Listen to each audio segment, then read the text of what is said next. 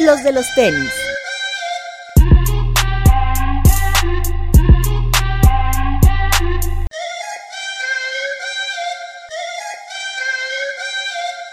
Hablemos de tenis, nada más. Bienvenidos a los de los tenis podcast. Gilser Alejandro, ¿Cómo estás, amigo Román? Banda, ¿todo bien? Papu. Hola amigos, ¿cómo están? Y bueno, tenemos aquí a Diego Sanasi. ¿Cómo estás, Diego? Bien, muy bien, muchas gracias por la invitación. Y está Diego con nosotros porque hoy decidimos hacer un programa especial, un poco al aire, porque pues bueno, hay noticias que, que uno no espera.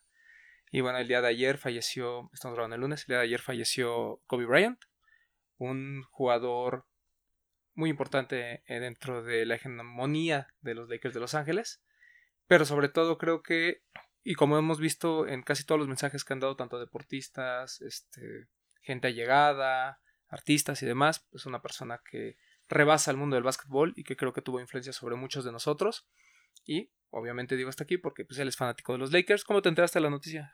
Eh, estaba en mi casa, estaba literal, me estaba sentando para ver tele y me empezaron a llegar muchos mensajes, pero era, ¿sabes? Como un mensaje de una persona, como muchos, de, de gente distinta. Ok. Que dije como, pero esto está raro, esto, o sea, ¿por qué me está mandando alguien, no sé, un amigo con el que jugué básquet y un comediante? ¿Sabes? Porque, ¿qué, qué está pasando? Y yo era un amigo con el que trabajaba en publicidad y era como, ¿qué chingados? Entonces me metí rápido a ver los mensajes y el primero decía, ¿estás bien? Y fue como, de, ¿estoy bien? ¿Por qué? Chequé abajo y alguien me puso literal, se murió Kobe. Y ahí fue, ¿qué? En chinga me metí a Twitter a checar y ya salí, perdón, salí a gritarle a mi, a mi mujer que estaba dormida. ¡Ada! Me dice, ¿qué? ¿Se murió Kobe Bryant? ¿Qué? Y ya me puse a llorar. Sí. Entonces fue, fue así. Fue, fue ver toda esa mensajiza que dices como qué raro, qué raro, qué raro, qué pasó, qué pasó. Y, y así. ¿Pero qué fue la noticia confirmada 11 de la mañana, 10 de la mañana? No, fue de más allá. tarde. Yo me enteré como uh -huh. a las 3, 4 de la tarde. Okay. Sí, sí porque nosotros mensajeamos a las 2, como, a las, sí, como, a las 2 de la tarde. Sí, como a las 2 de la tarde. Sí, sí, lo recuerdo. 11 Pacific. Las primeras, no, la, creo que los primeros rumores comenzaron como un poquito antes de las 2, una y media, 45 y ya todo se empezó a confirmar conforme pasó la tarde, ¿no? Sí. Una, verdadera tragedia, Sí. la verdad es que era una persona muy claro. joven, 41 años, y creo que el hecho de que viniera con su hija lo hizo todavía más, este, pues más dramático. No, y aparte veníamos de una semana donde había sido rebasado este por LeBron James en puntos, este él había estado ahí, eh, le había dado su apoyo, uno como dicen el último tweet que mandó también fue para LeBron. Este semanas antes lo habíamos visto con su hija disfrutando ahí en el side court. Este, me parece que ya lo estábamos viendo en otra faceta que estaba disfrutando mucho, que nosotros lo veíamos y que sabíamos que ya era otro Kobe, ¿no? Pero que seguía pegado a la cancha, que seguía con este con el equipo de su niña. Puta, yo creo que sí es un tanto extraño porque a lo mejor y son figuras que pues, tienen la llave del mundo, ¿no? Son personas que de las contadas que pueden estar en cualquier lado y son reconocidas y son admiradas. Y cuando le pasan este tipo de tragedias, pues no sabes muchas veces cómo reaccionar y no sabes el por qué, ¿no? Sí, te- yo, yo creo que te hacen ver lo endeble que eres, ¿no? O sea, una persona Claro. con, con todo el dinero, con toda la fama, que son buenas personas, o sea, que tiene todo y al final un accidente de estos, ¿no? O sea, es trágico. Y alguien como Kobe, ¿no? Que creo que de las cosas que más siempre se habló de Kobe era como de no importaba cómo estuviera, que tuviera roto, Ujú. que tuviera desgarrado, que tuviera esguinzado, iba a jugar. Iba Así a es. buscar la forma de salir adelante, de exigirle a su cuerpo cosas que eran físicamente imposibles. O sea, él y LeBron James son como dos personas que tú ves y dices, son indestructibles. O sea, Claro, no hay claro. nada que si yo voy y le disparo en la cara a LeBron James, le va a rebotar la bala. Sí. ¿Sabes? Esa es la imagen que tenemos y, y, pues es lo que es la, fragili- la fragilidad de sobre todo alguien que está tan arriba en nuestra lista de invencibles por su historia, que es como, neta, no, o sea, es como, no, Kobe no se puede morir así, no puede ser, güey. Sí, sí, sí. ¿no? Era, fu- fue muy chocante. Y bueno, este, lamentablemente, eh, como, como fallece una de sus hijas, una de sus cuatro hijas, es, la hija mayor tenía 17 años, ella sigue con vida, la niña que se muere tenía 13 años, Gigi, sí. y que era la, la heredera, ¿no? De esta dinastía de, de Kobe. De hecho, eh, en una entrevista con Jimmy Kimmel, Kobe Bryant hace mención de que hay un fan que le empieza a cuestionar, ¿no? Que si él no quisiera tener un hijo varón para que, eh, para que mantuviera la- el legado de- del, del apellido, y que la niña se voltea y le dice, tú no te preocupes, yo me voy a encargar de eso, ¿no? Sí, sí, sí. Entonces, eh, la cercanía que tenía con Gianna, que, que es la niña que, que fallece, pues era, eh, o sea, yo, yo creo que era una, era un- una linda historia de básquetbol, ¿no? No solo, no solo de padre e hija, sino todo lo que él aportaba para el tema del baloncesto, porque estuvo alejado de la NBA, pero nunca de las canchas, gracias a ella. Sí, claro. Entonces, eh, eh, fue muy trágico. O sea, creo que toda la escena en sí es como. Es, es una muy mala película. Y también este falleció una compañera de ella y otra niña aparte. No sé si también jugaba en el equipo. Sí, nueve, es- nueve en- nueve en total. Nueve Contando el piloto. 9. Sí, o sea, considerando que ser un domingo normal, era un domingo cualquiera, ¿no? Sí. Todos lo tenemos todos los domingos, a lo mejor algunos van a la iglesia y luego hacen otro tipo de cosas, algunos vamos a jugar. Todos los domingos llevamos haciendo lo mismo. Este, Kobe lo hacía con su, con su hija principalmente. Era un domingo cualquiera donde iban a ir exactamente a un partido. No juego, sí. y termina en tragedia, este, yo creo que, mm, no sé, o sea, me parece que, en, en- o sea, ninguna familia debe de ser separada de esa forma. Sí, o claro. sea, no se lo deseas a nadie, luego ha habido muchos este, comentarios desafortunados, pero en general ninguna historia debería de acabar así. Este es una lástima eh, por el legado que deja, ¿no? Tú mencionaste, eh, obviamente físicamente y mentalmente lo que, lo que imponía Kobe, ¿no? O sea, ¿cuántas, ¿cuántos jugadores de esta nueva generación eh, que están inspirados en él? En, el, en el Mama Mentality, en el Kobe Mentality, o sea, cuántas historias no sabemos. Eh, sube en Alan Iverson este, una historia, yo creo que es de las, de las que también de las que impactan mucho más, de cómo habían jugado, estaban, este, habían terminado de, de- hacer ciertas cosas y le pregunta a Kobe a, a Alan Iverson, pues, ¿qué vas a hacer? Y Alan Iverson le contesta, pues yo voy al club, güey, yo voy a la disco, yo voy al desmadre, ¿no? ¿Y tú qué vas a hacer? Y me dijo, yo voy al gimnasio. Y dice, güey, o sea, y te estás hablando de figuras, o sea, figuras, figuras como Derek Jeter, figuras como Alan Iverson, figuras como LeBron James, que como dicen, no, no, ha- no se ha referido, yo creo porque finalmente está devastado. Técnicos, artistas, este, todo mundo, o sea, futbolistas, todo el mundo muestra el respeto, más que la admiración como tal, el respeto que inspiraba como padre de familia, como figura, como, como este atleta total, por así decirlo, este, yo creo que es algo de lo más impactante y que nos ha afectado en general a todos, ¿no? Y creo que ocurre en un momento en el que se van a dar muchos sucesos eh, de manera continua, ¿no? Ayer, de hecho, la gente no pudo ir a hacer un homenaje al Staples Center porque era la noche de los Grammys. Eh, a- obviamente, pues, o sea, fue como repentino todo esto que sucedió, entonces se ven obligados a que Alicia Keys dé unas palabras al respecto. Iluminaron en el Staples Center los dos jerseys retirados, el 24 y el 8. Eh, ah, Boys to Men y Alicia Keys cantan eh, It's so hard to say goodbye to yesterday en, en los Grammys. Eh, muchas cosas improvisadas porque realmente, pues obviamente esto nunca lo esperas, ¿no? Sí. Y menos de alguien eh, a esa edad y con todas las condiciones que tenía que ya platicamos. Y a mí me parece muy emotivo porque vienen los Grammys, ganó un Oscar, entonces en los Oscars seguramente se va a hablar del tema. Eh, también en, en su momento en el All Star Game, que yo creo que va a ser Ujú. algo muy, muy emotivo. Y bueno, pues ya ni hablemos de este, en to- lo- todo lo que hemos visto en los partidos de, que se han jugado en NBA. Claro. Que justo se hablaba de que para el All-Star que decían que todo Team LeBron usara el 24 y que todo Team Giannis usara el 8. Claro. Incluso aquí habíamos dicho que los uniformes deberían ser cambiados, ¿no? Los deberían cambiar, sí. con un, mor- un- uno amarillo, otro morado. ah, digo, o sea, creo que un tipo que le dio 20 años a los Lakers, eh, pues merece ser homenajeado. Claro. Y no solo a los Lakers, a todo el básquetbol en Sí, general. Mundo. No, O y sea, lo que, y lo, perdón, lo que mencionas ahorita de, digo, del lado de la farándula, por así decirlo, eh, en cuanto al cortometraje que hizo para los Óscares, eh, es algo igual natural y emotivo, ¿no? Porque todo lo genera de la historia que él tiene Sí. o una carta que le hace al básquetbol. Y Sí. obviamente la animación y toda la producción que, que refiere, pero en general era una persona que estaba dedicado a eso, o sea, el básquetbol era su vida. Este es difícil porque una persona tan dedicada a una labor, eh, a lo mejor y que todo el mundo lo ve como una superestrella, pero él seguía, como él lo mencionaba, ¿no? Yo sigo siendo el mismo chico que jugaba a tirar calcetines al bote, este, de la, de la ropa sucia, ¿no? Y así fue toda su carrera. Entonces, eh, híjole, lo de los Grammys me parece también es muy cierto, como Alicia Keys menciona, pues sabemos lo que pasó y estamos a lo mejor entre los grandes artistas, músicos, etcétera, pero finalmente estamos en la casa que Kobe construyó, ¿no? Entonces, Eso más es- emotivo aún y me parece que todo ha sido de corazón en general. Sí, sí, Y, y al final hicieron el homenaje a Nipsey Hussle y a Kobe. así es. Y bueno, supongo que también el Super Bowl, que es la próxima semana, habrá al menos Sí. un minuto de silencio al respecto. sí, ¿no? todo. Eso fue increíble también en el. O sea, eso lo que hemos dicho, ¿no? Que te habla del impacto, ¿no? Que no solo se queda en la cancha. No, por ejemplo, ayer, eh, bueno, lo que decía este Neymar le dedica el gol. No, después en el Pro Bowl, no me acuerdo quién fue, obviamente no tengo idea del de Pro Bowl, pero hubo un touchdown y todos festejaron, como las tres fintas de Kobe y el fadeaway. No, que todo, o sea, en cuanto toda la gente se empezó a enterar fuera del mundo del básquet, todo el mundo empezó a hacer algo. Sí. Y eso fue lo que fue, fue lo que fue. pues, sí. Igual en el Pro Bowl que mencionas, este, todo el estadio estaba coreando su nombre. En, hubo, vi un video de un partido en Turquía, no sé dónde carajos, que igual el como comentarista dice, hey, este, se acaba de morir Kobe Bryant y todo el estadio empieza, Kobe Bryant.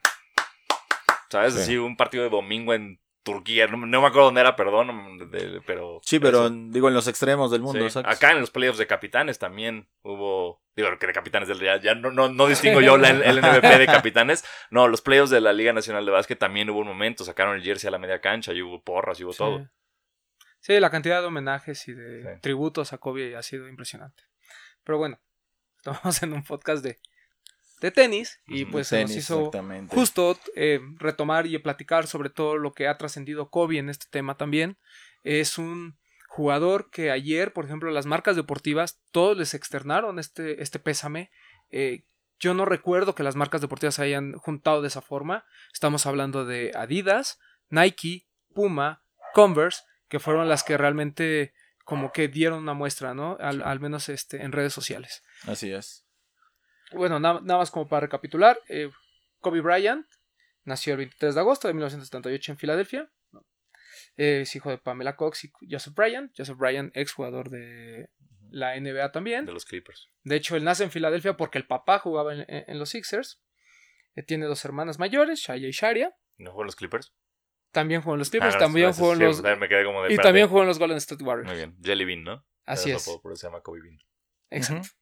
Eh, fue el menor, el menor de, de tres hijos. Este, y bueno, después se va, el papá se retira de la NBA, se va a jugar a Italia. Y ahí viene un momento muy importante en la, carrera, en, en la vida de Kobe Bryant, porque él aprende primero a jugar soccer, después aprende a jugar baloncesto.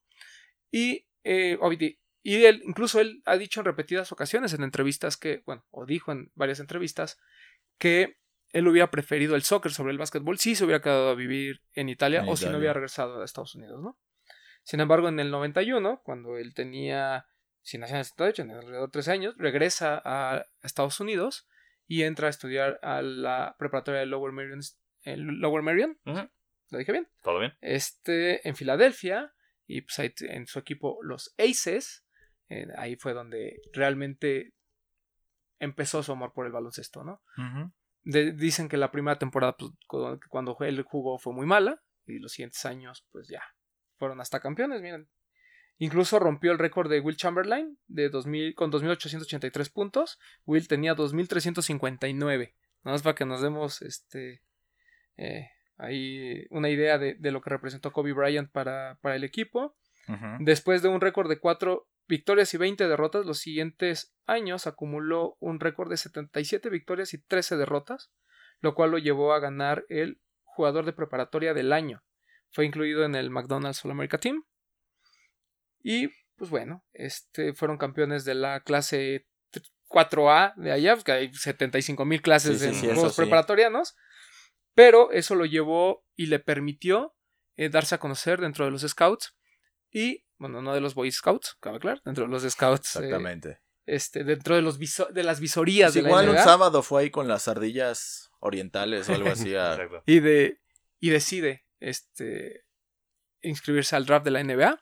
que es el primero que pasa de secundaria a la NBA. No es el primero, No. es, el, es el sexto jugador en hacerlo. Ah, sí. Antes de él, por ejemplo, Kevin Garnett lo había hecho. ¿no? Por Ah, poner un ejemplo. Pero lo que sí es que Kobe no era de los pocos jugadores preparatorianos que ah, optaban ir por la NBA a pesar de que sabían que no iban a ser un top 5 en el draft. Mm. Normalmente lo hacían cuando estaban muy seguros, pero en este caso este, pues Kobe se animó, aunque cuentan que Jerry West lo quería tanto en el, en el equipo que empezó a... A depurar, por así decirlo. No, fichajes, empezó ¿no? a- crear ciertos rumores dentro de la liga para que Kobe fuera cayendo escalones y pudiera tener acceso a él, que al final no sucede Mm, porque quien lo draftea en 1996 son los Hornets de Charlotte. Así es. Y de eso deriva que muchos de sus pares tengan los colores de este equipo, ¿no? Ujú. El fa- los famosos Draft Day. Sí. De hecho, duró nada más 15 días en los eh, Hornets. ¿Cinco días? Sí. ¿Cinco? 15 Pues, días. 15 sí, fueron 5. Pero bueno, pues Eh, mira, no mira, importa. tú, tú eres Ahí- el que, ahí tiene- estuvo, tú eres el que tiene el artículo No abierto, importa. entonces confío. Yo, yo- Confiamos en, sí. En Sí, dice, Wikipedia. mira, 15 días más Listo, tarde, que seas más tarde. West Listo. traspasa, habla de Divac. Que Vlade Divac amenazó con retirarse. Así Está- es. Estaba tan ofendido por ese cambio que dijo, si me mandan a Charlotte me retiro. Porque además Kobe de- también Sí. había amenazado con que no quería jugar en Charlotte. De ahí se deriva todo y se va a hablar de que también fue un, o sea, no solo era el talento de Kobe, sino que una forma de ahorrarse mucho dinero, porque en esa agencia libre le roban a Orlando Magic a Shaquille O'Neal. Mm. Sí, fue así, ¿no? Más o menos. Fue, fue, fue, fue- fue el mismo año, o sea, Fue el mismo año. no, no, no, o sea, tengo mis dudas, esto no, no, no te estoy cuestionando a ti, es o sea, Shaq no juega un año sin Kobe y Kobe no, Kobe no juega un año sin Shaq, o sea, sus su primer año en los Lakers es junto de los dos. Mira. Lo que pasa es que Kobe, su primer año, no jugó prácticamente. Porque eh, pues, estaba Eddie Jones Claro. por encima de él. Ah. Entonces, él, él casi no juega toda esa temporada, además de que Del. Harris lo, no lo quería mucho. Y creo que uno de los momentos más importantes de Kobe es cuando gana el concurso de clavadas. Así es. 18 años. Cabe mencionar que antes de entrar a la NBA, Adidas firma a Kobe Bryant. Originalmente iba a ser la imagen de toda esta campaña de Fit Your Wear y de EQT, EQT. y al final termina teniendo su, Su signature, su ¿no? signature y del cual ahorita vamos a platicar. El concurso de clavadas lo gana portando el Adidas EQT Elevation Así es. en un color morado espectacular, un par que creo que mucha gente recuerda de, de Adidas. Sin embargo, con los que jugó durante la temporada fueron el Adidas Top 10 2000 y después su evolución que fue el Adidas EQT Top 10 2000. De hecho, la primera imagen publicitaria de Kobe Bryant es con el Adidas Top 10 2000, un par en azul marino y blanco, este, muy sencillo, muy de la línea Sí, de Adidas. Bastante sobrio, ¿no? Lo que estaba sacando. Adidas en aquel entonces para básquetbol. Y bueno, después de esa temporada, este, digamos, muy discreta de Kobe, en la segunda temporada, ya, con, ya, ya jugó muchos más minutos, pero no solo jugó un partido como titular, a pesar de que tuvo una gran temporada y fue All-Star Ujú. en su segundo año. Mm. Algo muy curioso que, que sucedió.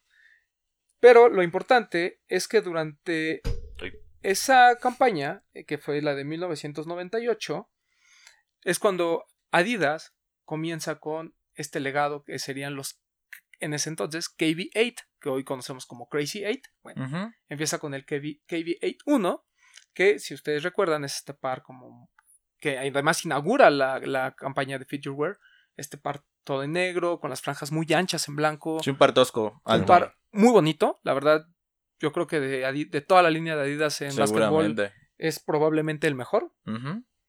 Y Digo, acaban a ver imágenes así es. del par. Es- ese me parece que es como el más espectacular, ¿no?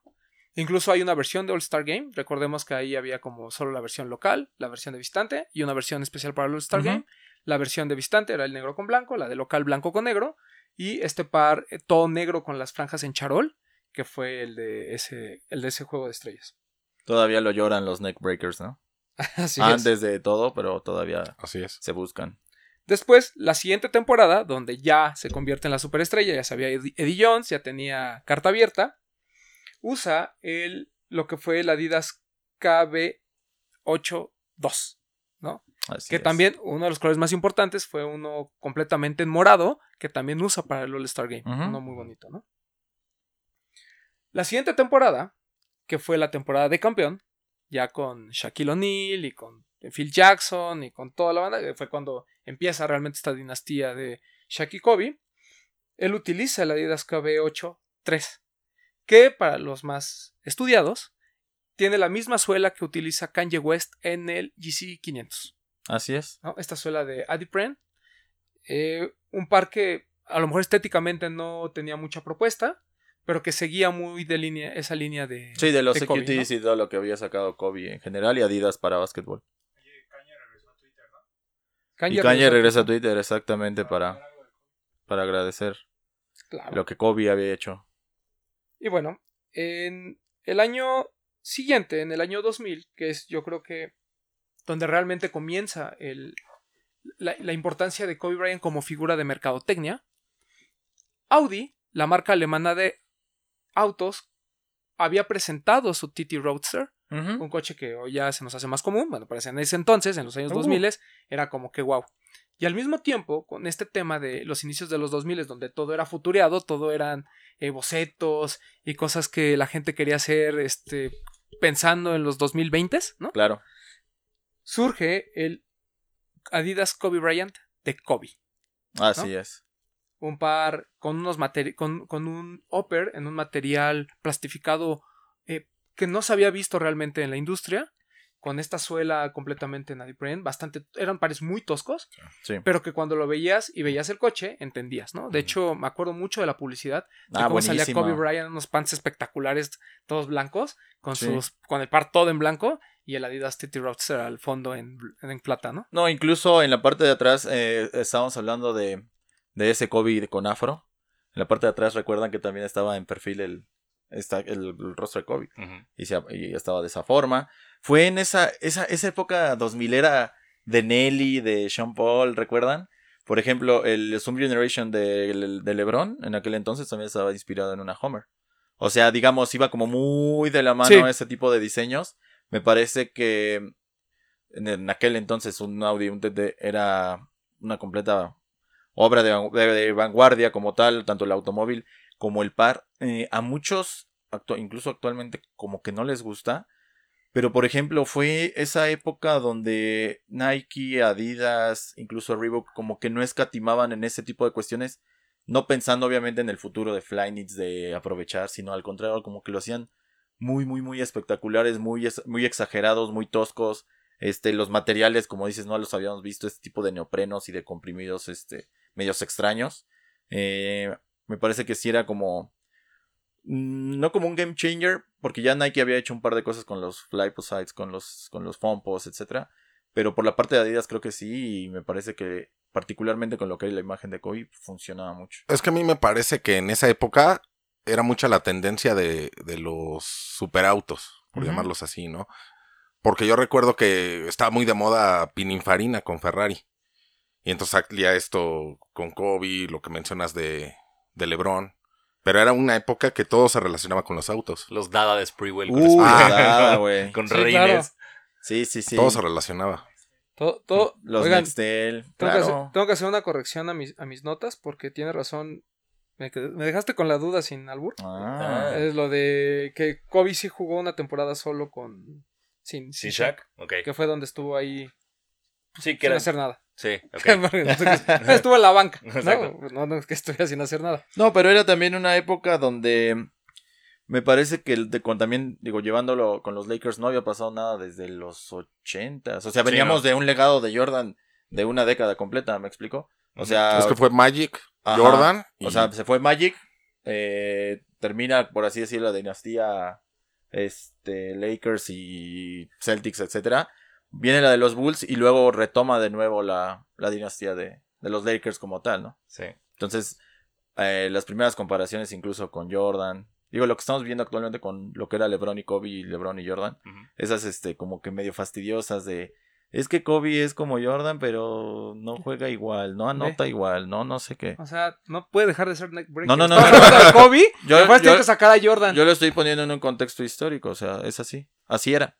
Me acuerdo que eran odiosas, o sea, siguen siendo odiosas las Sí. comparaciones. Es, pero es, es que eso, yo estoy de acuerdo, pero es, es como de repente hablar de Bird o de Magic. No puedes hablar de uno sin el otro, ¿sabes? Sí, claro. sí. O sea, hablas de Kobe, tienes que hablar de Jordan, porque aparte Kobe ha aceptado muchas veces que moldeó su juego. Claro. Eh, Ujú. yo- hay- inclusive ayer salió, bueno, empezó a circular un video que es medio viejón, de una edición de Jordan y Kobe que hacen la transición así cada vez. Y es lo mismo, güey. No distingues, si no es por el uniforme, no sabrías Claro. Quién es quién, de, de lo igualito que es el juego. El fadeaway que hacen y todo. Exacto, ajá. la- la- los ju- la- las movidas en el poste, todo eso.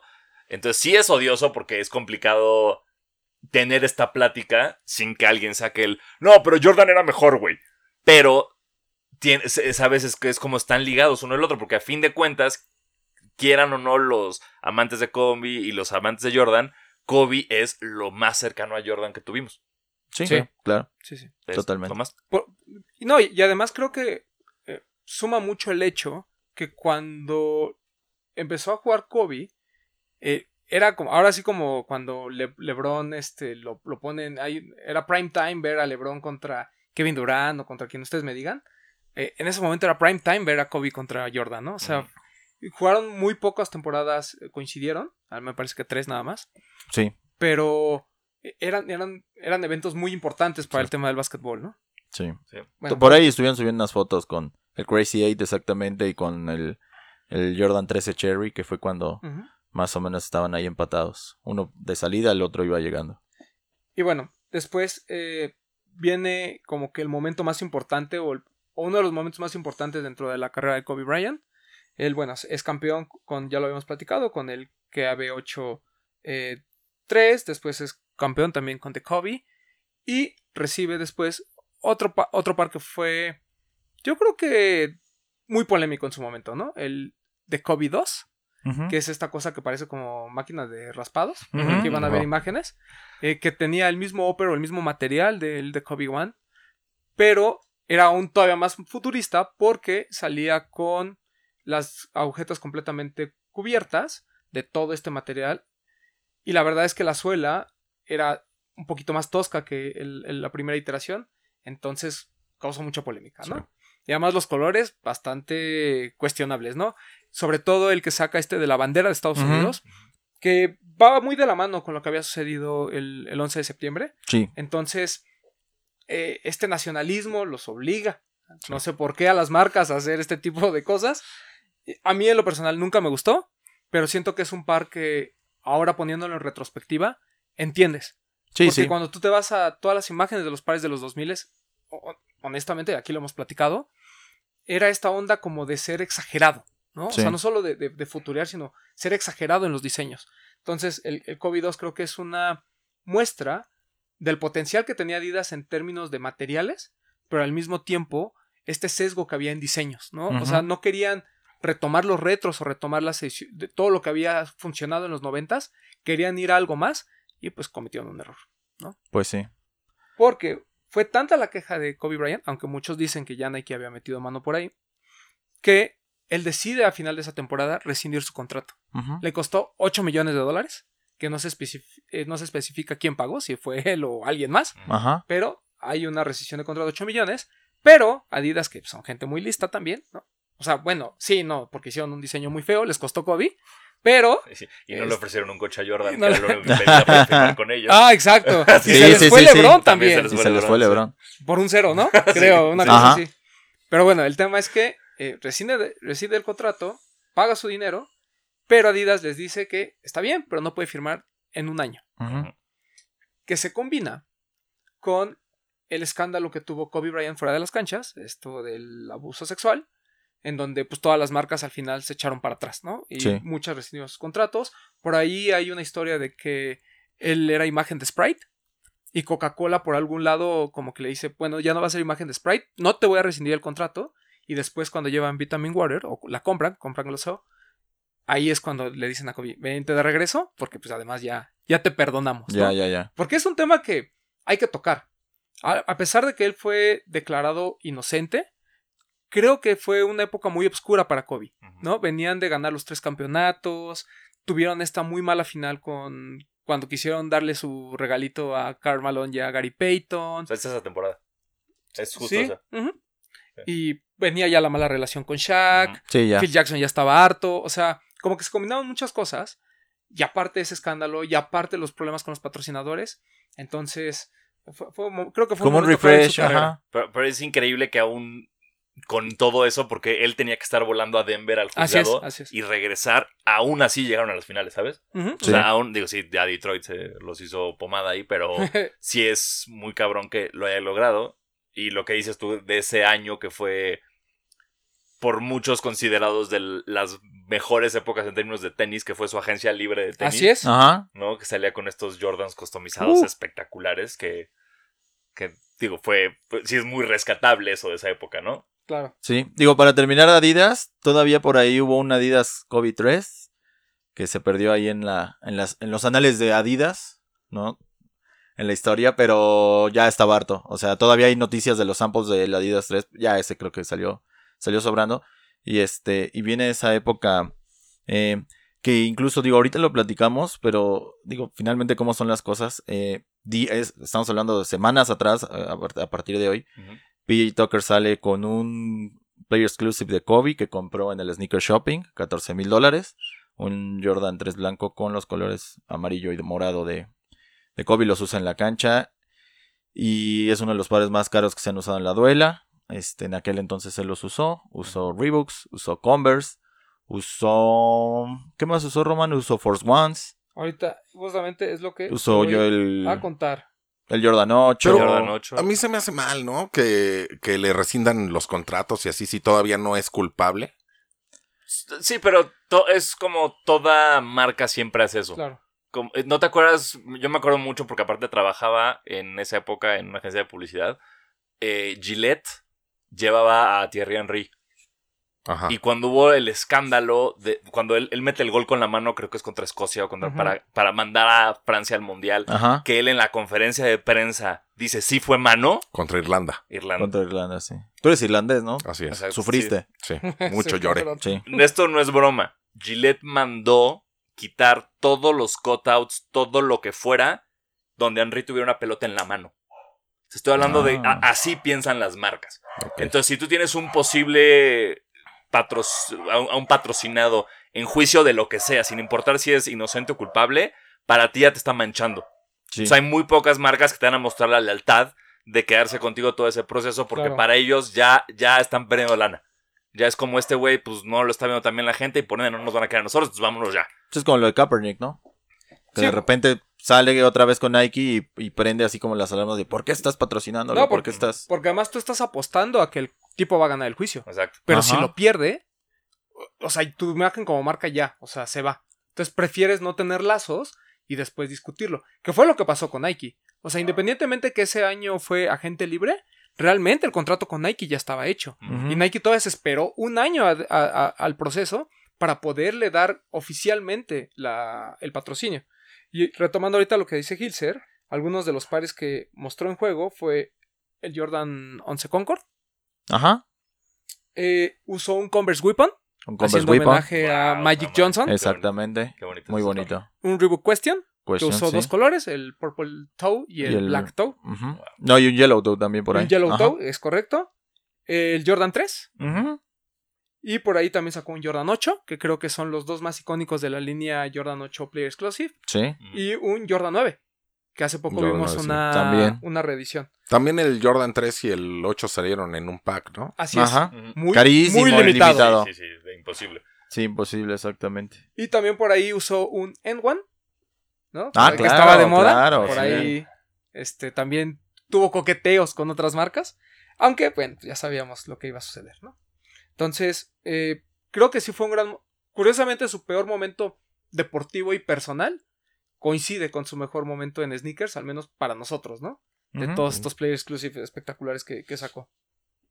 Y bueno, después, en 2004, que es cuando ya oficialmente Nike le da la batuta, lo primero que hace fue no entregarle un signature como tal, pero se volvió la imagen de los Guarache. Del Sí. 2K4 y 2K5, sí. Así Con, es. con un gran anuncio que me acuerdo que él salía en el, como en el gimnasio haciendo pesas, diciendo como, ódiame por esto, ¿no? Ódiame porque, o sea, como aprovechándose de su mala imagen con todo el mundo, que era como, ódiame porque nunca la paso, ódiame porque tengo hecho todos estos tiros, ódiame por tal, tal, tal, tal, tal. Y decía, ódiame por todas estas cosas. Y al final date cuenta que es por todo eso por lo que me aman. Así es. era, Just do it. Y era como, ay, Ah. hola, bienvenido, Nike. Era, era buena época para los anuncios, ¿no? Sí. Era una especie de odiame más como la de la América, pero sí. más reciente. Bueno, más reciente para. Kobe sí podría decirte que es muy América de la NBA, yo diría. Sí. Sí, es, es igual de odiado, creo. Sí, digo, qué lástima. Sí. Porque como que tenemos esa tendencia, ¿no? Ahorita de, ah, ya que se retire Tom Brady. Y cuando de repente se retira, es, güey, que juegue otra vez. o el que sea. O sea, Sí, es que dices, no, dejan ¿por un hueco güey? enorme. Disfrútalos. Exacto. Así nos, va, así nos van a empezar a odiar. Ah, claro. Sí, sí. Nada, es que los del podcast, no es que ya después, ay, güey, que, que regrese el papu. Regresa el papo. Pues sí. Pero aquí andamos. Sí, el, yo creo que, bueno, muchos mencionan esos, este, Guarache como uno de los mejores pares del básquetbol Sí, de hecho, en general. ah, Les contaba de Frank Nitti, ¿no? Frank Session, el güey que fue imagen de los Fear of God. Ajá. Él juega en la Drew League. Este, amigo, amigo, ahí conocido. Compa. Sí. Este, y me decía que esos eran sus, sus par- su par favorito para jugar. Sí. O sea, te estaba hablando que lleva jugando con él que 16 años, ¿no? Sí. Entonces todos los retros que sacan, este, los compra. Muy bien. Porque sí, son, son muy buenos. Este, y bueno, continuamos con el Airwar H2K5, que ya me habías mencionado. Y después empieza ya su, su signature. Ujú. El COVID 1, COVID 2, COVID 3, que el COVID 3 y el COVID 4 se vuelven muy importantes porque es en 2008 cuando él fue uno de los jugadores que alzó la mano inmediatamente para el tema de las Olimpiadas. Ajá. Después del fracaso que tuvieron el equipo de Estados Unidos tanto en el Mundial como en las Olimpiadas, un equipo muy joven liderado por LeBron James, de hecho, Kobe es lo que dice, oigan, si tenemos, sentimos amor por este país y necesitamos eh, retomar eh, este, esta escalada de triunfos que habíamos tenido con la selección, pues bueno, o sea, creo que es momento de que todos nos saliemos y los que nunca habíamos querido jugar, pues sea momento de, ¿no? Y ya también no, no era un jugador muy joven. O sea, Sí, ya estaba en su, maru- en su madurez pero estaba completamente, como en ¿no? su. Estaba muy cerca de su prime, ¿no? En 2008. Así es. Perdón, retomando ahorita que mencionaste eh, del primer del primer signature de, de Kobe con Nike. Este, acá el buen Diego cuando llegamos exactamente se lo chuleé. El primer, el- con el primer signature que tiene, Así es. 81 puntos contra los Raptors. Fue con el segundo.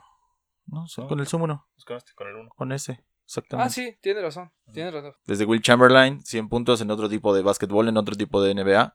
Estamos hablando de que cuando lo hizo 81 puntos ya era es una NBA un poco más competitiva porque también había como una especie como de laguna y medio rara de básquetbol que no era eran tipos grandes, eran tipos fuertes, pero eran medios babosones para jugar, ¿no? Era como esa transición a lo que es ahorita. Ajá. Era como el vamos a alejarnos de la pintura y de los Claro. postes y vamos a empezar a hacer eso. Entonces era una NBA muy rara. Porque era un ritmo muy raro que Sí, todavía no de los bengualas, de este tipo de jugadores que se veían como y era de los de los mejores jugadores, de los más hábiles. Entonces, este 81 puntos se, se dice fácil. Otra de las anécdotas que mencionaron eh, recién fue que eh, estuvo a punto de anotar también casi 70 puntos contra no recuerdo qué equipo y dijo, "Kobe, pues puedes jugar todavía un par de minutos más, este, pues para que llegues a los 70, güey, pues quién no tan fácil llega alguien a los 70 puntos, ¿no?" Y él estando en la banca menciona este, pues esos puntos mejor, prefiero anotarlos en algún punto donde sean cruciales. Ahorita, pues como dicen, ya está muerto, ya déjalo, ¿no? Creo que fue Este, contra Dallas. El, el- ajá, eh, contra un partido Dallas. que para el, ter- para el tercer cuarto, él, ten- él solo tenía más puntos que todo Dallas. Sí. Que todo el equipo. Y fue un punto en el que dijo, ya, güey, ya, está muerto, güey, ya. Entonces, este, interesante, digo, todo este tipo de anécdotas que empiezan a salir y que, pues, te hacen ahí como que valorar más lo que hizo, ¿no? Dentro de la cancha. Sí, incluso en el libro de Jalen Rose, él, él habla de esa noche de los 81 puntos, ¿no? Y dice cómo... Que, que él nunca había visto una actuación tan impresionante de algún jugador. Digo, porque se, todo se los clavó en la jeta, ¿no? O sea, eso, eso también cuenta. No lo olvidas. Pero lo que él decía es que hay, hay una forma muy diferente entre dominar el juego como lo hacía Michael Jordan, ¿no? A veces mentalmente y a veces incluso hasta decías, güey, sea, yo no voy a marcar a ese cabrón, ¿no?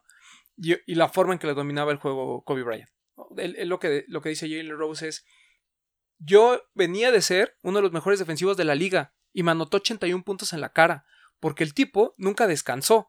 O sea, nunca descansó en el sentido de seguir pidiendo el balón, seguir pidiendo el balón, seguir pidiendo el balón. Quería ganar ese juego, ¿no?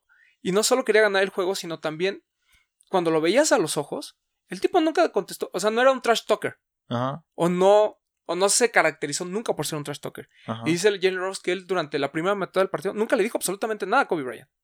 ¿No? O sea, ni siquiera lo volteaba a ver. O sea, él agarraba el balón, anotaba en sujeta y se iba.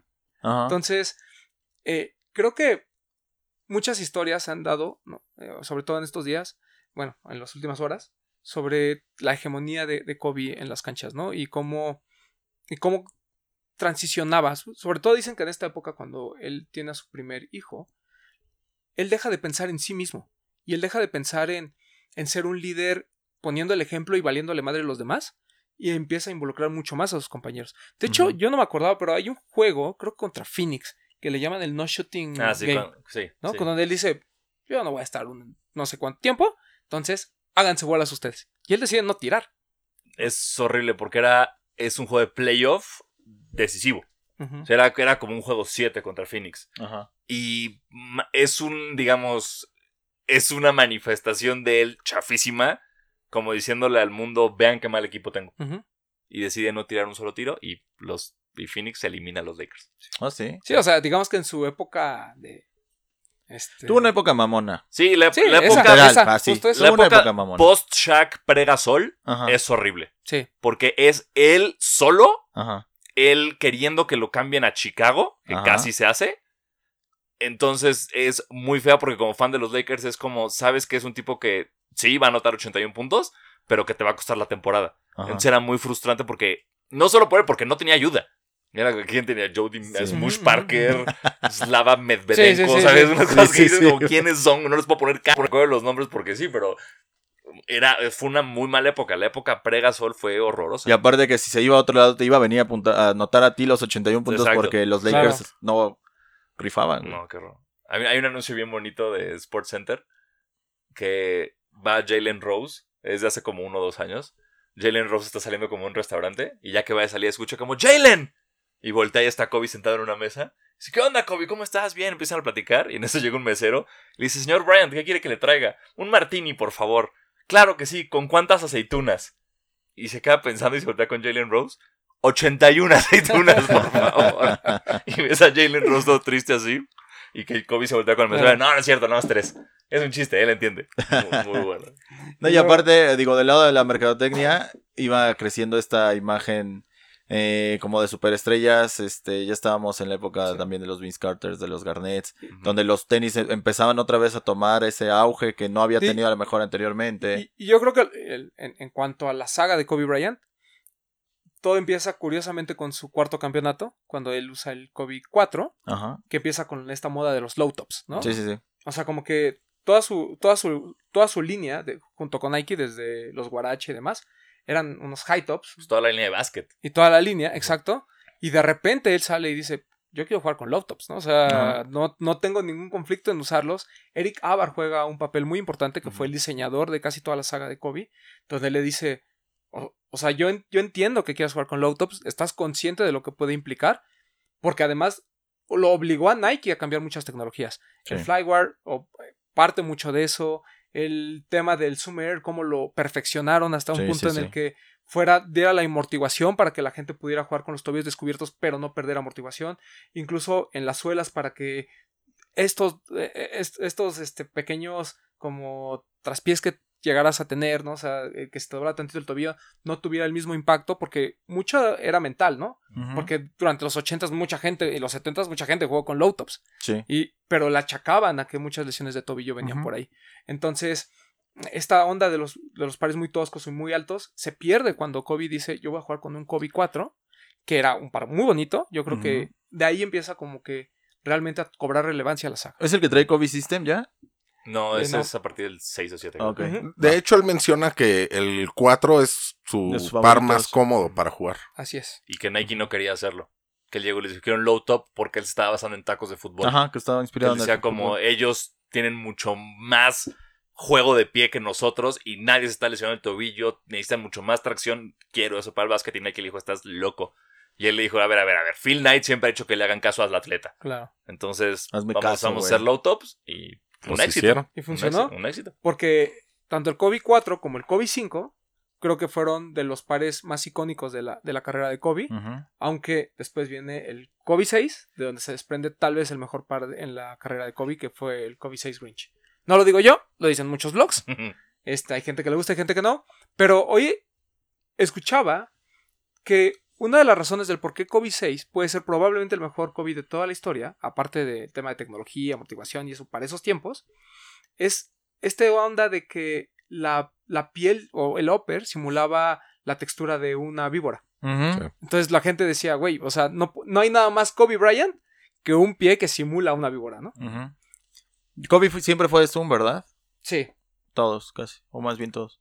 Después empezamos con las con los problemas en los tobillos. Entonces, por eso es que regresa el Kobe 7 con esta como tobillera, eh, que es el sistema, es el, que es el System. del gran anuncio con Kanye y con Serena Williams. Buenísimo. What the fuck are you talking about, Kobe Bryant? Y ahí es donde también lo que menciona Diego, eh, cómo brinca ya este de ser, digo, entendiendo que el, del COVID 4 al 7, por ahí también como que no había muchos cambios. Digo, Sí, eran en como cuanto a evoluciones muy estética, naturales, ajá. ¿no? Pero Y- digo, no eran espectaculares. No, y el, y el 7, aparte de que viene, yo me acuerdo mucho cuando se presentó el Cheetah, que fue el primer Ujú. colorway este morado con, con verde. Sí. No entendías lo de las plantillas, no entendías lo de la tobillera porque hasta- ya te habías acostumbrado a low tops. Sin embargo, el Kobe del All-Star Game es tal vez uno de los más espectaculares que he visto también de la saga, junto con el Winch. Sí. Es un par muy bonito, pero porque todo el pack es muy bonito, ¿no? No, y aparte Nike venía haciendo eso. ¿Recuerdas el Jordan que salió en ese entonces también que traía este tipo de soul plates? Incluso los Carmelo, que también traían las Ah, sí, tobilleras sí, como de neopreno. Digo, era como la tendencia, pero se veía más aplicado Así en es. este en los Kobe's. Después vino, obviamente, el Kobe 8, que regresamos a los low, porque pues eso nos gustaba.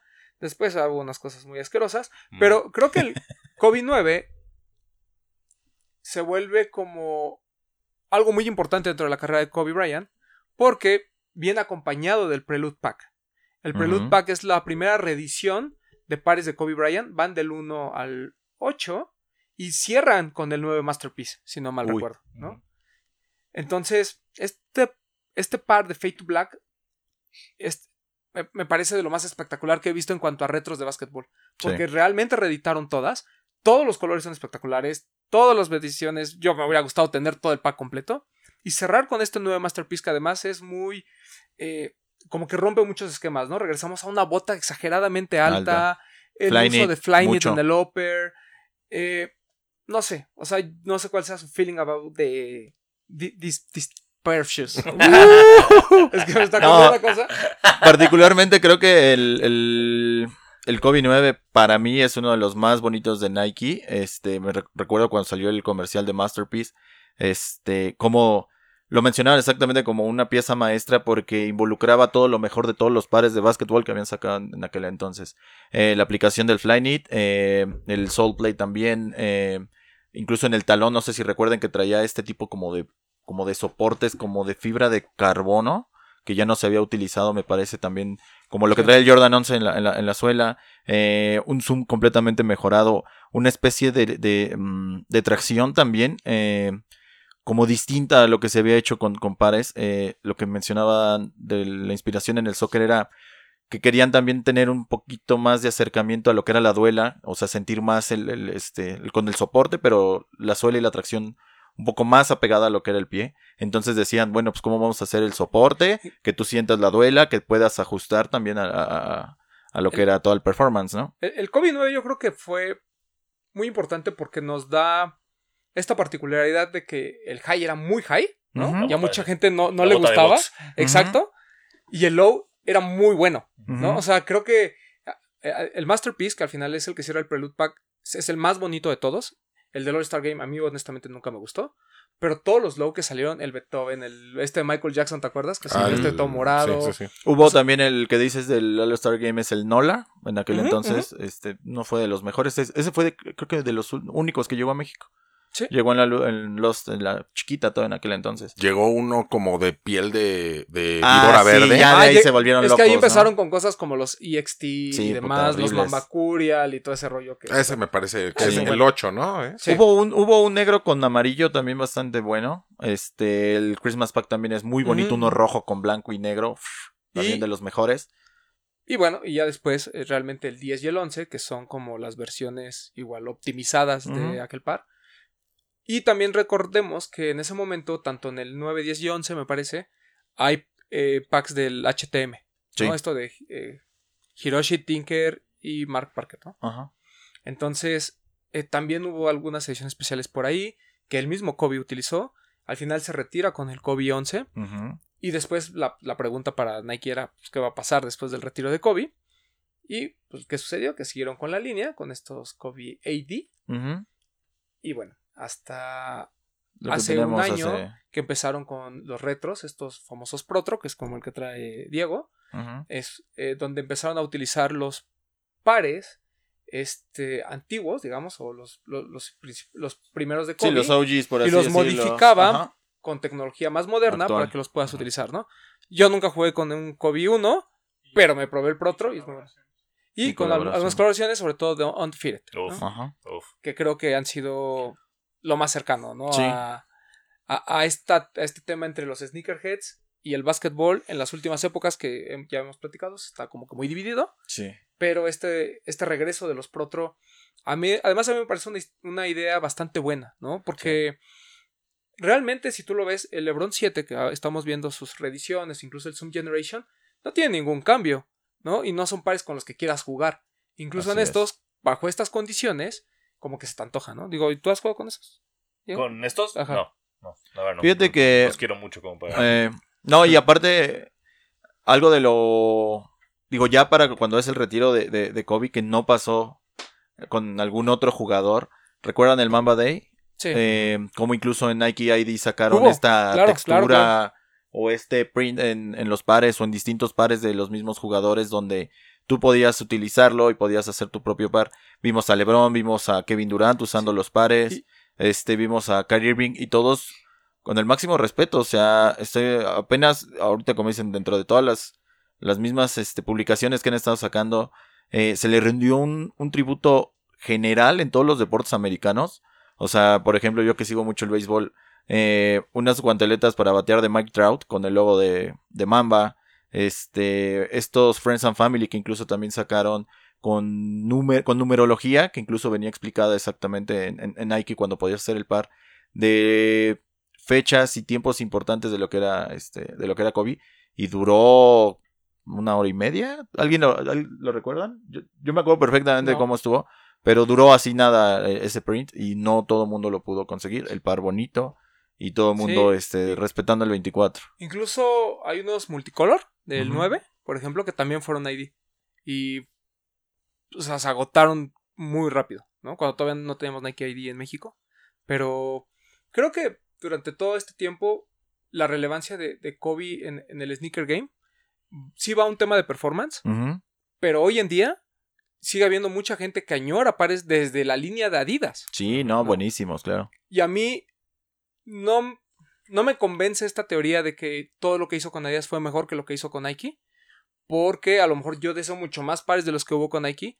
Pero creo que también fueron dos condiciones muy distintas. De Nike vimos muchas sesiones especiales. Vimos extremados colorways. O sea, eh, fue, fue impresionante la cantidad de, de pares que hay. Incluso nos llevó a que Sneaker News hicieran este como, como bracket de las 64, así con 64 modelos diferentes de Kobe Bryant, Así todos es. muy buenos, que al final queda entre el Watt de 9, me parece, no, Watt de 10 y Sí. el, este... mm, Pues y fue el Grinch este, 6. ajá, el Grinch, ajá. Y al final, no me acuerdo cuál gana, creo que gana el, Watt- el Grinch, ¿no? Muchos, eh, ¿recuerdas que fue, bueno, esta época donde todo par tenía temática que le ponían en, la- en el talón, me acuerdo bien de, por ejemplo, del, del Kobe 10 o del 9 Low, que en el talón le ponían como distintos emblemas que del... Sí. Un como caballero y le ponían una como medusa y le ponían una como serpiente y le ponían como varias cositas medio raras que si no estabas obviamente apegado a lo que era su carrera decías pues de qué es incluso este recuerdan este eh, inspirado en el Black Cement del Jordan 3 que al principio como que nadie quiso. El de Tinker, ¿no? ajá y que de ahí todo el mundo después se volvió loco por él. O sea que empezó Sí, o sea, a alzarse el, el- el punto de reventa y eso. ajá. También que era padre que tenía su cicatriz del Aquiles. exacto Ah, ¿no? sí, que traía O como sea, unas rayitas sí, de. incluso no mucha gente teníamos el- la idea de lo que significaba Mm. estos como cuatro stitches que trae en la parte de atrás y eran este pues literalmente las cicatrices como tal de lo que le quedaron. Y News hoy, Sí, sí, hoy sí. hizo un como recuento de los pares más representativos, no para el Sneaker Game, sino para la carrera de Kobe Bryant. Les voy a leer los primeros ocho, ¿no? En, en honor a, a Kobe, ¿no? Este, y, pero está la lista de los 24, por ahí se las vamos a dejar. Eh, ellos ponen como número uno el Kobe 11 Fade to Black, que es con el que se retira. Ajá. Ok. ¿Tú viste ese partido en vivo? Claro. Uf. Sí, estaba. Y lo Qué volvió- locura, ¿no? Hoy lo volvió a pasar en NBA TV y lo volví a ver y fue muy estúpido. No entendía por qué estaba festejando las canastas como si fueran en vivo. Sí. O sea, sí. ya sabía que iba a pasar, ya sabía que faltaban cuatro minutos y habían perdido por 11 y le faltaban todavía a él 15 puntos para llegar a los 60 y aún así estaba echándole porras a la computadora. Sí, Claro. estaba como un niño chiquito sentado eh, así cerca de la tele gritando. Sí, yo también recuerdo haberme desvelado viendo ese Una juego. locura. Así. Juegazo, juegazo, Juegazo. Increíble. Cosas. Todavía te preguntabas por qué se había retirado. Y este, incluso otra de las anécdotas que comentaba Shaq fue este que literalmente le dijo a Kobe, ¿no? Este, le dijo, cabrón, tú no anotas más de 50 puntos en... Tú no anotas 50 puntos en tu retiro. Dijo, y el güey vino y me hizo 60, güey, me los cantó en la no, cara. fue al contrario. Shaq le pide. Le Ajá, dice, le- ajá. le dice, A lo mete mejor lo conté mal. 50. Sí, sí, O sea, sí. Le, le dice, Kobe, nada más te pido una- un favor para tu último juego. Y le dice que mete 50. Ajá, que le dice, no Y- lo vas a es lograr. y le dice, entrevista "Sí". y, y Kobe se caga de la risa y dice, claro que no, estás loco, no puedo meter 50. Y le mete Le mete 60. 60, y, entonces, güey. y entonces el quote de Shaq es, le pedí 50 and motherfucker got 60. Así es. Sí, sí, sí. Y luego el segundo es el Kobe 1, el de los 81 puntos. Eso. Que es que el Es colorway que trae acá eh, Diego Sanasi. El Zoom Kobe 4, ¿no? Que ya habíamos platicado, que fue con el que consigue su primer, ¿Título? su primer título. Después está el Kobe en número 4, el Kobe 6 Rinch, que coincidimos Pues dicen nivel que es el de, los sneaker mejores. Es probablemente el mejor. El número 5, el Kobe, el Jordan por Kobe Pack. Que tanto el 8 como el 3 creo que sí fueron de los mejores Play Exclusive que recibió durante su agencia libre. Sí. En el número 6, el Kobe 9 Elite Masterpiece. Uf. Que para mí corona este tema de los retros, ¿no? Por eso es, es relevante. Aparte que sí se veía espectacular en la cancha. Se veía Debo de buenísimo. admitirlo. El número 7, el Adidas de Kobe. Porque fue su primer realmente signature. Ajá. El número 8, el Nike Zoom Kobe 5 Chaos. Que es con el que juega una Navidad, ¿no? Sí, que mete 42 puntos. Así es. Ok. Entonces, esos son los ocho pares más relevantes según Sneaker News. Y seguramente, eh, pues, vendrán más tops, ¿no? En diferentes blogs. Eh, nada más como para CR. Gilles Alejandro, tu momento favorito de Kobe y tu par favorito de Kobe. Híjole, eh, yo creo que el momento favorito eh, me parece que me tocó ver el de las clavadas porque era muy joven y era como de, güey, ¿cómo alguien de 18 años está haciendo lo que está haciendo sin tener el par más espectacular, sin tener así como que la parafernalia que estamos acostumbrados?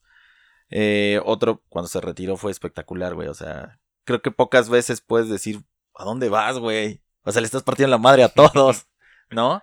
Y el par, eh, yo me quedo con el Masterpiece por, eh, por la esencia como tal del par. Me parece que fue de los pocos que te desmenuzaron tal cual de suela a top. O sea, recuerdo cuando fue la campaña como decían, güey, o sea, todo tiene una razón de ser. Y también me quedo mucho con lo que hizo con Adidas. Este, a mí me gusta, o sea, digo, he defendido normalmente los pares futuristas todo el tiempo de que si el Fompo, que si el Cal Garnet, los Flyposites, etcétera, etcétera, etcétera. Este, me parece que lo de Adidas con Audi, eh, bueno, inspirados en el Audi me gustó mucho. Y de ahí, pues nada, yo creo que es de los mejores. Papu. A mí también me, me llamó mucho la atención el, el Slam Dunk, porque yo pues, no entendía, ¿no? Que, que alguien de la preparatoria ya estuviera en la NBA y clavándola como la clavaba. Entonces a mí eso me, pues, me marcó mucho de su carrera. Pero sabes, hasta camin cuando, o sea, la clavaba y sacan cómo sale caminando hasta mamón, güey. O las, sea, no, las primeras clavadas que ni se quitó la de calentamiento. sí, sí, sí, como diciendo, güey, aquí, yo soy de aquí, güey. O sea, este cómo brincaba, ¿no? Increíble. Eso. Y el par, para mí, yo creo que estoy entre el Grinch y a lo mejor el, los del pack de Aston Martin. Por el Mm. anuncio y todo, ¿no? Ah, claro. Mm, cuando salta, ¿no? Sí. Que fue como lo primero viral que empezó a ocurrir. Ándale, sí, sí, sí. Diego. Yo, híjole. Momentos. Me quedo con el último partido. Y. Híjole. Y creo que el juego 7 de las finales de conferencia contra Portland, el Aliupa Shaq. Mm, Mm. Ese que, que- porque fue, era el primer título, era esa canasta con la que ya sabías que habían ganado. Venían de, creo que venían 18 abajo ese partido Sí. que estaba todo perdido contra un equipo de Portland increíble. Y fue el primer título, o sea, o sea, sí, luego pasaron a la final contra Indiana, es muy importante porque Kobe sale adelante en el juego 3 o 4 cuando Shaq se le- lo- sale por faltas. Pero ese partido fue un. Ya llegaron a la final y no hay nadie en el este que los pueda parar, entonces van a ganar. Y fue el primer título que le vi a los Lakers, yo, como mi equipo. Entonces fue muy especial. Y sí, y el último juego que yo estaba. eh, No, no entendía lo que estaba pasando, no, ¿no? no, Que, que lo veía y era como, ¿cómo está pasando esto? Y en cuanto a pares, me quedo con el 1 y el 8. El 8, sí, el Kobe System 8. Ujú. el, el primero que se vuelve negro, como con amarillo, Sí, sí. así. Me, me, encan- me encanta ese par. ¿Te, te gustó algún par de Adidas? Mm, El, solo el Crazy 8, yo creo. Pero, pero Es que los demás, por ejemplo, entiendo lo, lo que decían de Adidas rifándosela como hacer algo distinto, pero son muy feos los de Audi. O sea, e- e- e- eso yo los veo y es como, estás jugando con cajas, güey. Así como... así Cajas de como- Kleenex, güey. Exacto, como el señor Burns poniéndose Ajá. cajas de Kleenex cuando estaba poniendo loco en el Súbete a la casino. cumbancha, Exacto, claro. era, era eso, para mí era como, saca los tenis de la caja, Kobe. Entonces nunca, nu- nu- nunca pude ver los Crazy 8, sí me gustaban, eh, sí, sí se me hace un, un par interesante, un par que luego volvió a usar Swaggy P y estaba muy chingo porque le iba muy bien. Pero no, yo me, me quedo con Nike. O sea, también eventualmente creo que lo- los 11 me gustaron mucho, los, los lows, 11 lows. Eh, pero, pero sí, Adidas creo que no. Y obviamente los Jordan, el, el pack Jordan de Kobe es una, es una maravilla. Tu amigo Román. Yo también creo que con el primer campeonato. Con el segundo campeonato. Porque además. Y, y esto va también en, en cuanto a mi par favorito. El de Kobe, el, el primero. Es que. Va, va a parecer muy romántico, pero. El, el Kobe 1, yo lo compré en negro. Y mi hermano lo compró en blanco. Y creo que fue de las pocas temporadas en las que jugamos juntos. Entonces, digo, ahorita ya jugamos como viejos retirados. Pero en ese momento que los dos medio jugábamos bien este fue uno de los primeros pares que pudimos como coincidir. Entonces le tengo mucho aprecio a ese, a ese par. Pero sin duda el Kobe 6 Range para mí es, es top. O sea, sería un par que sí quisiera en mi colección.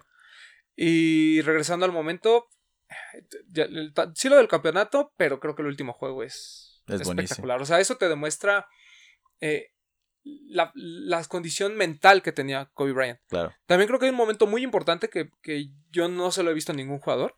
El que te rompas el, el talón de Ah, Aquiles los y regreses a cobrar un tiro libre con ese dolor. Los tiros de Claro. O sea, no, no, no, no, no, lo, no lo puedo ni imaginar. Si a mí cuando me duele medianamente el brazo ya sí, no ya quiero no tirar. quieres jugar, güey. Imagínate en, en ese, en ese momento, ¿no? Con la tensión, la presión, Sí. lo que tú quieras. Pero eso te habla de la fuerza mental de, de Kobe Bryant, que como dijimos al principio, creo que rebasa más de lo deportivo, va más allá de los tenis. Es un tipo como persona, es, es un ejemplo a seguir. Este. ¿qué Ah, lo del, lo del cortometraje del Oscar. Ah, lo de la carta de, de Dear Basketball, que Muy realmente es una carta que él escribe cuando sí, se sí. retira para Players Tribune. Ahí lo pueden encontrar. Y también hay otra que se llama una eh, Letter to My Younger Self, Ajá. que también es muy buena, donde realmente lo que él dice es, mi, primer consejo que le daría a, la- a- a- a mí de joven es, aprende a gastar tu dinero y no lo gastes en la gente, enséñales cómo generar. Entonces, e- e- está en The Players Tribune, es una página muy buena. Ahí también está la carta de Derek Jeter a, Kobe. Léanla. Eso, eso, eso- yo creo que de alguien tan. Digo, cuando una persona también tiene una carrera tan íntegra como la que tuvo Derek Jeter, que finalmente no logra ese Hall of Fame del 100% por alguna razón, pero alguien que, como dicen, en Game Reco- Recognized Game, cuando te lo dice de una persona que fue que es leyenda de los Yankees a una persona que es leyenda con los Lakers y de la forma en la que se expresa, puta, te tiene que mover de alguna forma, ¿no? O sea, yo creo que, um, digo, ninguno de nosotros somos fans de eh, ayer para hoy de Kobe. Creo que lo que estamos haciendo es bastante respeto. En algún momento pues, nos cayó mal. Eh, yo creo que uno de los momentos también icónicos en general de Kobe, pues fue cada buzzer beater que hacía, güey. O sea, si no le ibas, o sea, si no estabas, si no eras Laker, te cagaba porque todos los metía. O sea, digo, no metía en general todos, pero sabías que si, al, si tenía ese güey la, la bola en las manos, puta le iba a meter y era como pinche Kobe, güey. Y, y- Entonces y era como, ah, vamos a estar compartiendo algunas, seguramente al- al- algunas ligas sobre datos y demás que, que ha tenido Kobe. Pero creo que uno de los principales. ¿Puedo agregar algo al comentario de. Hilser? Eh, David Beckham, que también era amigo de Kobe, subió hoy un mensaje en su Instagram y él decía que a él le gustaba ir al estadio porque él sabía que Kobe te iba a dar algo los últimos 15 minutos. sí. O sea que podías pasar todo el partido sin hacer nada, pero tú sabías que los últimos 15 minutos iba a pasar algo extraordinario. Exactamente, amigo Breton. Qué bueno que lo incluyes Sí. porque lo menciona así, ¿no? Como incluso a lo mejor en su día libre o algo como estaba relax, decía, güey, si tenía el balón Kobe los últimos dos minutos, algo iba a ocurrir espectacular, algo memorable, y había que estar ahí. Y, y eso Kobe también lo decía mucho, era como, yo no sé si en el público tal vez está el siguiente yo. O sea, yo necesito ser esa inspiración para la gente. Entonces, no puedo salir a un partido a echar la hueva. O sea, no importa si es el primer partido de la temporada o el último, tengo que salir a romperme la madre claro. para inspirar a todo el mundo. Que era lo que él hacía, ¿no? Como pues, Sí. no importa lo que te tocaba ver, lo veías y era espectacular. Pues bueno, es Que- una- y perdón, otra cosa de muy triste ahorita que tocaste el tema del Salón de la Fama, eso. ¿No? Este año se anunciaba, eh, era la entrada al Salón de la Fama sí. de Kobe, Duncan, Garnett. Y, y es, o sea, ese speech de esos tres que batallaron tanto entre ellos, hubiera, o sea, no, ya no lo tenemos. Ya no lo ¿Sabes? Nos, nos perdimos de eso, aunque ya se avi- avisó la NBA que obviamente van a hacer un tributo espectacular, todo eso. Fue como, ¡ah! Así es. Dude, o sea, estuvo trabajando toda su vida para eso. Sí, está cabrón. Sí, sí, y sí. no sí. se puede ver el speech. Ni modo. Ya Eso no es algo muy triste. Pero bueno, ya. ¿Algo más que quieras agregar, papo? Tu momento de sneaker, ¿no? ¿No? ¿Ya dijo? ¿Ah, sí? Sí. ¿Pero ¿Por qué no? La clavada. No me pusiste Ah, sí, atención. curso de clavas, qué bestia. Perdóname, claro, perdón. Curso de clavas cuando era joven y tú en prepa, sí. My bad, my bad. Ya, No, ya, ya estaba, ya el Perdón, papo ya, ya. es- es- sí, una disculpa.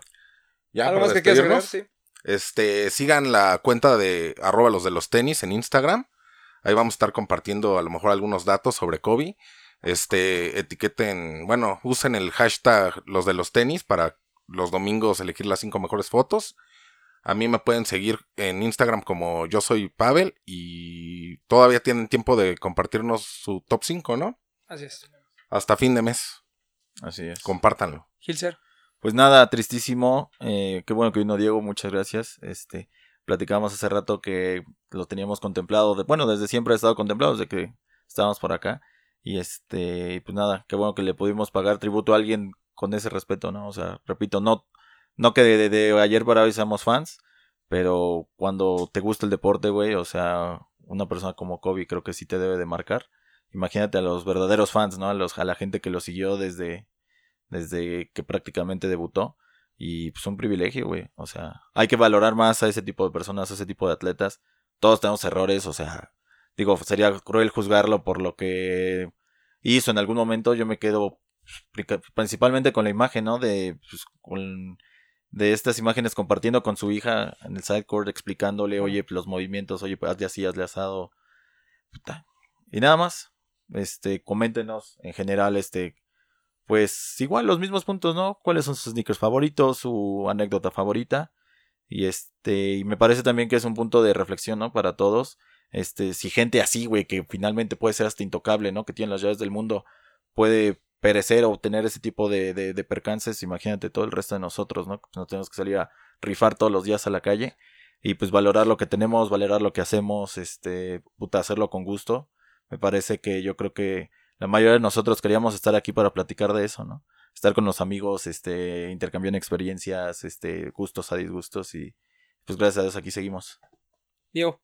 Eh, gracias por la invitación. Antes que nada, que, No, o sea, lástima que haya sido bajo estas circunstancias, pero aún así se agradece muchísimo.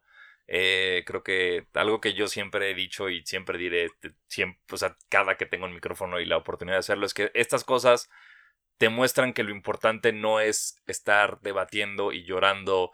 Jordan es mejor, LeBron es mejor, Durant es mejor. Es darte cuenta de lo afortunados que fuimos de verlos. Claro. ¿no? To- Esto, el que Kobe a sus 41 ya no esté con nosotros y que pudimos disfrutar su mejor época y que pudimos ver uno que para muchos de los mejores de todos los tiempos, para otros no está ni siquiera en el top 10, ¿sabes? Por, por cualquier razón, simplemente lo vimos, lo vivimos, lo disfrutamos. Es como la gente que odia a LeBron porque se compara con Jordan, es como cállense el hocico, Claro. disfruten lo que tenemos, dense cuenta de lo afortunados que somos y pues nada, aprovechen el que tenemos este talento de básquetbol, que son atletas de nivel mundial, de nivel puta, Sí, históricos. de otra, de otra galaxia. ¿sabes? Entonces, eh, eso, o sea, es como, pues, Kobe nos muestra que na- ni, ni Kobe Bryant fue para siempre y eso es horroroso, es un, es un cubetazo de agua fría que, Sí, un golpe de realidad. que jamás quieres vivir, ¿no? Pero que espero que tenga las repercusiones positivas que debe tener. Que es un, no solo disfruta el básquetbol, sino disfruta a tus seres queridos. Claro. ¿no? Si tienen hijos, vayan y abrácenlos. Si tienen, vayan, si tienen pedos con alguien, vayan y arreglense el pedo con alguien, ¿no? Ayer Kendrick, Per- en cuanto se empezó lo de Kobe Bryant, Kendrick Perkins salió a disculparse públicamente con Kevin Durant Sí. después del pedo que tuvieron hace dos semanas. Fue, güey, perdón, perdón si te, te- cualquier cosa. Eso es lo que, es, lo que tenemos que sacar este tipo de cosas, Claro. es eso, Así es. ¿no?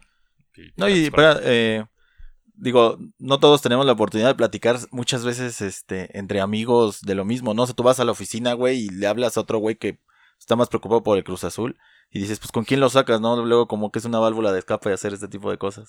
Porque ya dices, bueno, güey, ya lo platiqué con compas, todo esto. Así es. Y bueno, obviamente quiero agradecer a, a Diego por este llamado de último momento. La verdad es que se nos ocurrió en la mañana hacer algo diferente para este segundo programa con el nuevo formato y con el nuevo estudio. Eh, como pude ahí entre el trabajo y eso traté de recolectar alguna data que al final no, no fue tan correcta, pero bueno, lo, lo, intentamos de alguna forma porque creo que Kobe merecía este pequeño homenaje que hicimos. Ahí hicimos un, un recuento de sus pares y demás, pero lo más importante creo que fue esto último de, de recordar qué era lo que representaba para nosotros como personas.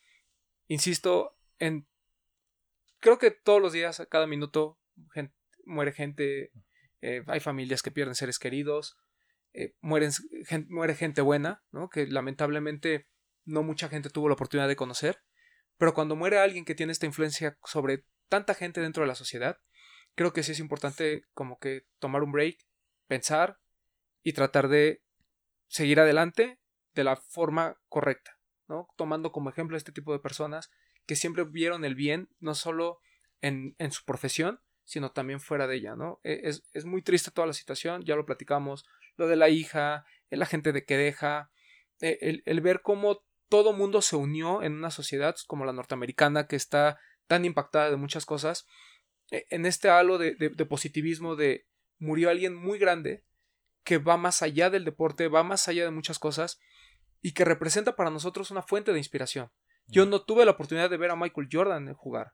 No en el sentido, sus, sus últimos años, sí cuando era campeón, sí cuando era el gran Michael Jordan, pero yo no vi sus partidos de novato, yo no, digamos que yo no viví su carrera al mismo tiempo. Kobe es de esas pocas personas y es por eso que inspira tanto a la gente que tiene ya ciertos años como yo y a la gente muy joven.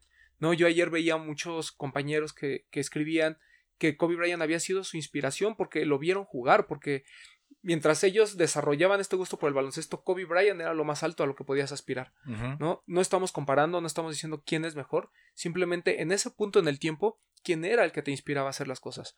Kobe fue la inspiración de mucha gente. Yo nunca fui un fanático empedernido de Kobe, pero siempre fue una persona que yo respeté muchísimo y que ayer honestamente pues sí, me hizo, me hizo llorar. O sea, la verdad es que la, la, situación fue muy, muy dramática. Hoy cuando estaba escribiendo algunas cosas también, hoy que lo estaba volviendo a leer también me causó mucho, mucho estrés de alguna manera. Pero como bien dice Diego, creo que lo importante, y lo decía también ayer Jay Williams, que, que vivió un momento muy fuerte dentro de su carrera, es esto nos debe de servir para reflexionar y sobre todo para decirle a la gente que, quere, que queremos, que la queremos, ¿no? Que es algo sí, claro. que siempre pasamos, eh, dejamos, dejamos para otras ocasiones. Pues muchas gracias a todos y bueno, Perdón. Este, nada más agradecer a la producción, a, a, gracias a, Toña Ratón, que aquí va a aparecer su a buen Max. y a Max, que va a aparecer allá. Gracias por mi gorra. Andamos. Yo estoy muy contento por este detallazo. Vengan bueno. a este programa, les dan regalos.